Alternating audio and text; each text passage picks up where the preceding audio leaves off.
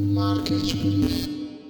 Olá, queridos e queridas, todos e todas, tudo bem? Estamos de volta com mais uma edição do Briefcast, o seu boletim do Market Brief em formato podcast, para você que não tem tempo de acessar todas as notícias da semana. Não sabe do que a gente está falando, né? Hum, é porque ainda não assina nosso boletim de notícias de marketing, comunicação, negócio, tecnologia, empreendedorismo e mais. Ajuda a gente, dá aquela força, assina a nossa curadoria que é feita com o maior carinho para vocês. www.marketbrief.com.br. O melhor da semana, toda segunda segunda fresquinho no seu e-mail, é grátis.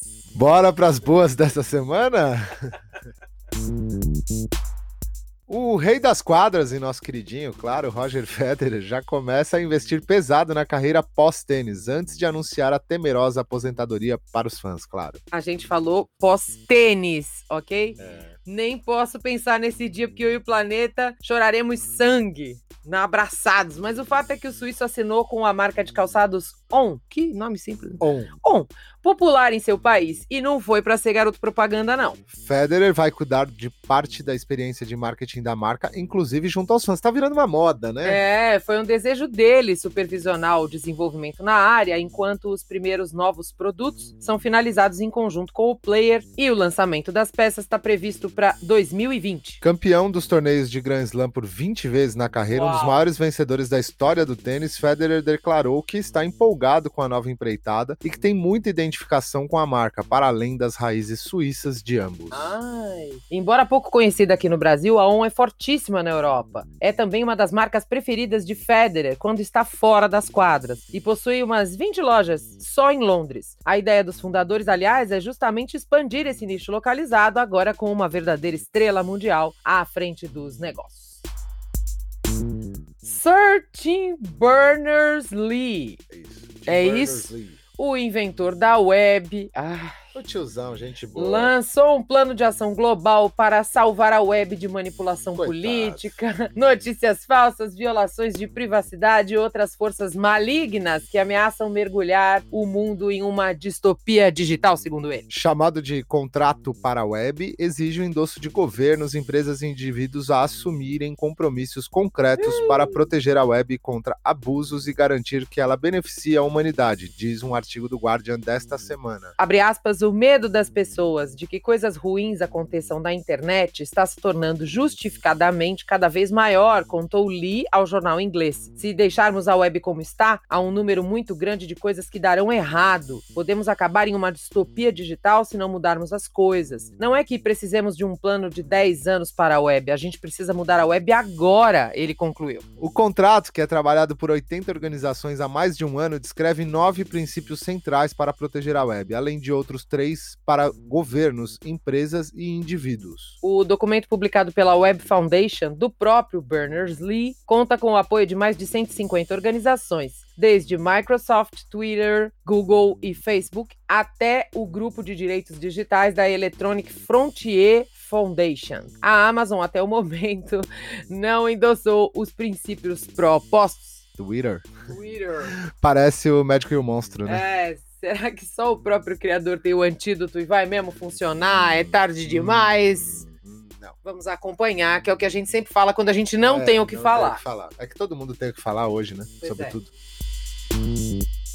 O discurso do presidente Richard Nixon para anunciar o sucesso da Operação Apollo 11 à Lua já estava pronto para o momento certo. Mas você imaginou se a missão desse água? Teve gente que imaginou sim. E não só isso, ainda recriou um vídeo fake da autoridade anunciando a morte dos astronautas em rede nacional. E foi fácil, fácil de fazer isso, viu? A ideia, meio mórbida, é verdade, é por uma boa causa. São engenheiros do MIT que querem provar como é moleza recriar situações de notícias falsas mais críveis até do que o anúncio oficial e verdadeiro. Basta empenho e um bom equipamento, às vezes nem tão bom assim para passar batido por muita gente. O deepfake de Nixon, anunciando a tragédia que nunca houve, foi apresentado em um festival de cinema nos Estados Unidos apenas para ilustrar o quão é fácil fazer bonecos virtuais com discursos convincentes, até mesmo com personagens total ou parcialmente removidos da história. A co-diretora do filme declarou que alguém realmente leu o roteiro enquanto personificava a entonação de Nixon e depois um software foi usado para fazer a a gravação parecer ainda mais com a voz original do ex-presidente americano. Não é a maneira mais avançada de criar deepfakes, mas ainda assim o trabalho se mostra muito, muito eficaz. Pois é, cuidado com o que você lê, assiste e propaga na web, né, amiguinho? Não me vai passar vergonha defendendo notícia falsa no churrasco com os parentes, tá?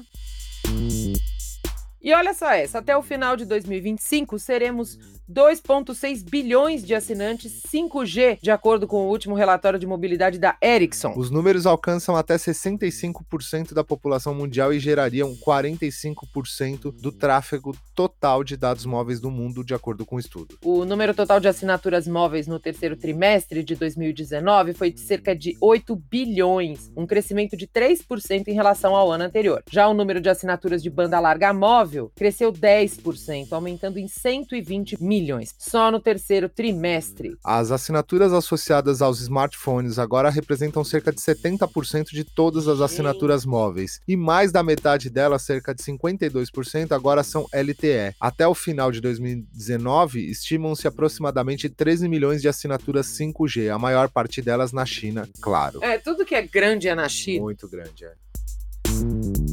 O número de americanos que recebem notícias em dispositivos móveis mais que dobrou desde 2013, de acordo com pesquisa da Pew Research Center. Você pode repetir, por favor? Pew Research Center. Boa, muito bom. Em 2019, 57% dos americanos fizeram isso, em comparação com 21% em 2013, quando a pesquisa teve a sua primeira edição publicada. A parcela de americanos de 18 a 29 anos que frequentemente recebem notícias de um dispositivo móvel também mais do que duplicou nos últimos seis anos, passando de 34% para 72%. Ah, os americanos continuam mais propensos a receber notícias por meio de dispositivos móveis do que por computadores ou laptops. Cerca de 6 em cada 10 adultos, ou seja, 57%, costumam receber notícias dessa maneira, em comparação com 30% que o fazem por outro meio, diz a pesquisa. Já os mais velhos migram cada vez mais para dispositivos móveis. Cerca de 4 em cada 10 leitores com 65 anos ou mais, isso significa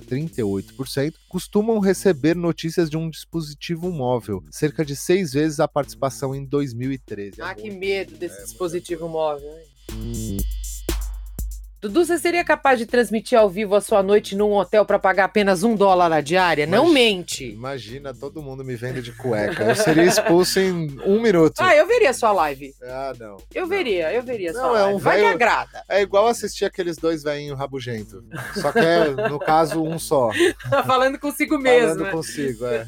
O fato é que no Japão você pode se hospedar por apenas um dólar nessas condições. Acredite se quiser. A proprietária encontrou na transmissão ao vivo uma forma de conquistar mais hóspedes para o seu estabelecimento. Mas atenção, tá permitido apagar as luzes e não há câmeras no banheiro. Não vai se animando, não. Dá para assistir aos corajosos pelo canal do YouTube One Dollar Hotel. Aliás, apenas quatro contratantes toparam as condições oferecidas desde o mês de outubro até agora. Achei pouco. Pouco, pouca gente. Né? Achei pouco. Se vai dar lucro, a gente ainda não sabe. Mas só o canal na rede social já tem mais de mil inscritos e já acumula mais de 4 mil horas de visualização, o que permitirá aos gestores do hotel colocarem anúncios na plataforma logo mais e divulgarem ainda mais o local, que não fica numa localização muito privilegiada da cidade. O que mais falta pra gente? Não Sério. sei. Né? É Mas big... se você fosse para Tóquio e tivesse que pagar um dólar a diária, você não ficaria de cueca pra galera? Contando que eu fico, que eu apareço no hotel quando eu viajo só pra dormir e tomar banho, não, não sei, né? acho que não. É. E agora, nosso famoso já quadro Dimensões Honrosas sobre coisas e assuntos que a gente não pode deixar passar. É, elas são tão honrosas que a gente botou dois, duas aspas. Duas vezes. Duas é. vezes. Jornalistas que se tornaram empresários relatam como construíram seus negócios. Manda eles virem aqui em casa tomar um café com a gente é, e tal, trocar é uma muito, ideia. Né? Não é muito do jornalista ser empreendedor. Pois é. Meio atrasado, o Facebook embarca de uma vez em aplicativos de memes. Campanha do Pornhub mistura pornô e limpeza das praias paradisíacas de mentirinha que servem de cenário para os o filmes. Pornhub tá aparecendo toda semana. Toda semana. Eu né? adoro Pornhub. Pornhub e Facebook estão rivalizando. Não, então mesmo. Vamos fazer uma tabela no final do ano para ver quem ganhou essa disputa. Facebook, claro. Facebook. Twitter cai num dilema importante ao limpar a sua própria base. O que fazer com os perfis dos mortos? Engraçado, quando eu li, eu achei que fossem os, os que mataram o próprio Twitter e não É. os mortos de verdade. Quem morreu e o perfil continua ali. Que horror! Revista Exame entra no pacote de recuperação judicial da editora Abril e será leiloada. Não vou comentar.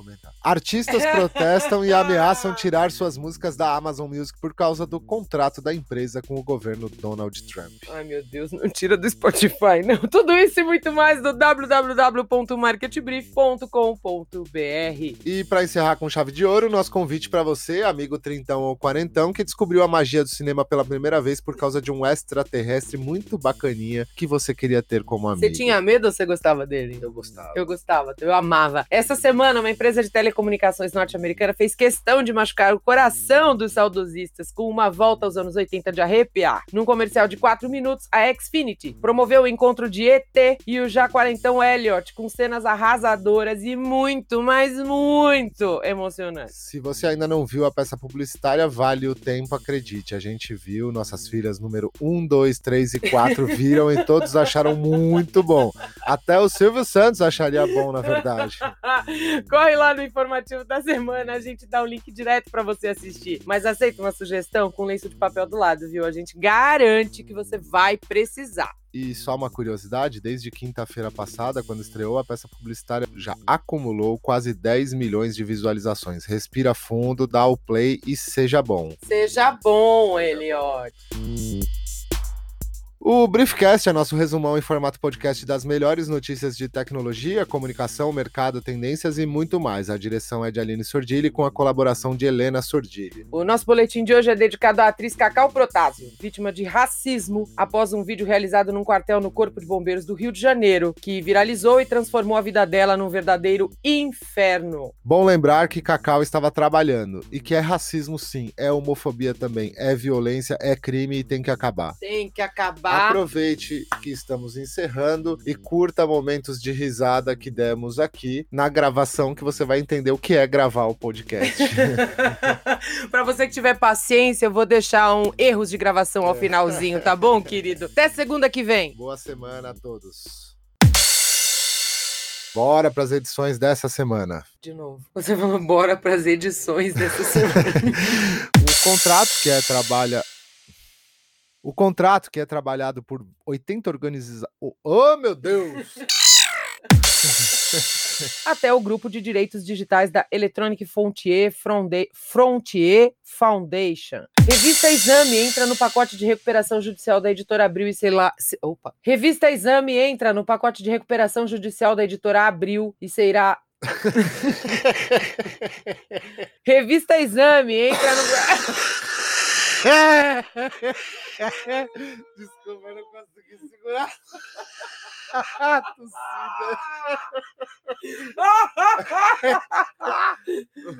gente ainda tá podre por causa da gripe. Ai, meu Deus. Pronto, agora vai. Revista Exame entra no pacote de recuperação judicial.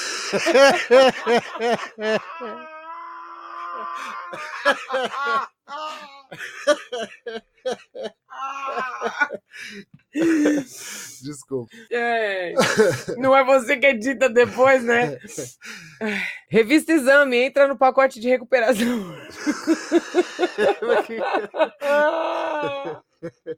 Ai, ai. Revista Exame entra no pacote de recuperação judicial da editora Abril e será. Meu Deus, não é possível! Eu leio, eu vou ler, depois você lê a outra.